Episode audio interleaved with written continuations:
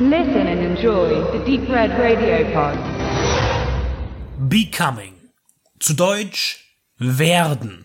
Im Übertragenen auf den Film sich verändern, sich entwickeln. Alex und Lisa sind auf einem Roadtrip auf dem Weg zu ihrer Mutter. Sie werden heiraten und die Familie soll ihn kennenlernen.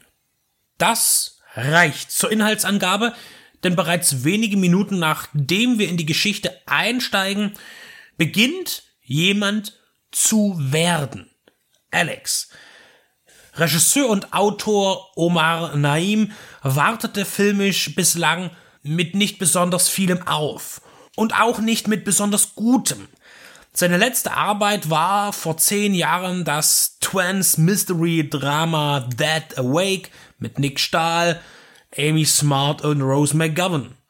Davor erschien sein prominentestes Werk The Final Cut, ein für mich wenig zugänglicher Thriller mit Robin Williams. Das Düstere scheint ihm zu gefallen und so zeichnet er auch sein Becoming entsprechend, steht oft vor dem richtigen Absprung, versagt dann aber bei der Landung.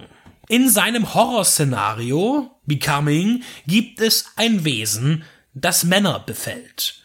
Das tut es bereits seit Jahrhunderten. Es lebt in ihnen, lässt deren Familien Schreckliches geschehen und entflieht dem ausgenutzten Vater und Partner durch Suizid, um dann in den nächsten Wirt überzugehen. Naim nutzt wenig geschickt, aber anfangs ambitioniert verschiedene Motive des Genres, um sie zu koppeln.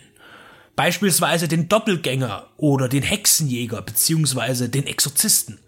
Immer wieder entwickelt er Momente, die einem tatsächlich fesseln und auch zum Schauern bringen, aber er kann die Stimmung nicht aufrechterhalten, sie auf Spielfilmlänge beleben. Toby Cabell ist die Wahl für Alex und der gar nicht mehr so auf meinem Schirm agierende Darsteller erscheint auch zuerst beliebig, verschafft aber Becoming seine relevanten Augenblicke.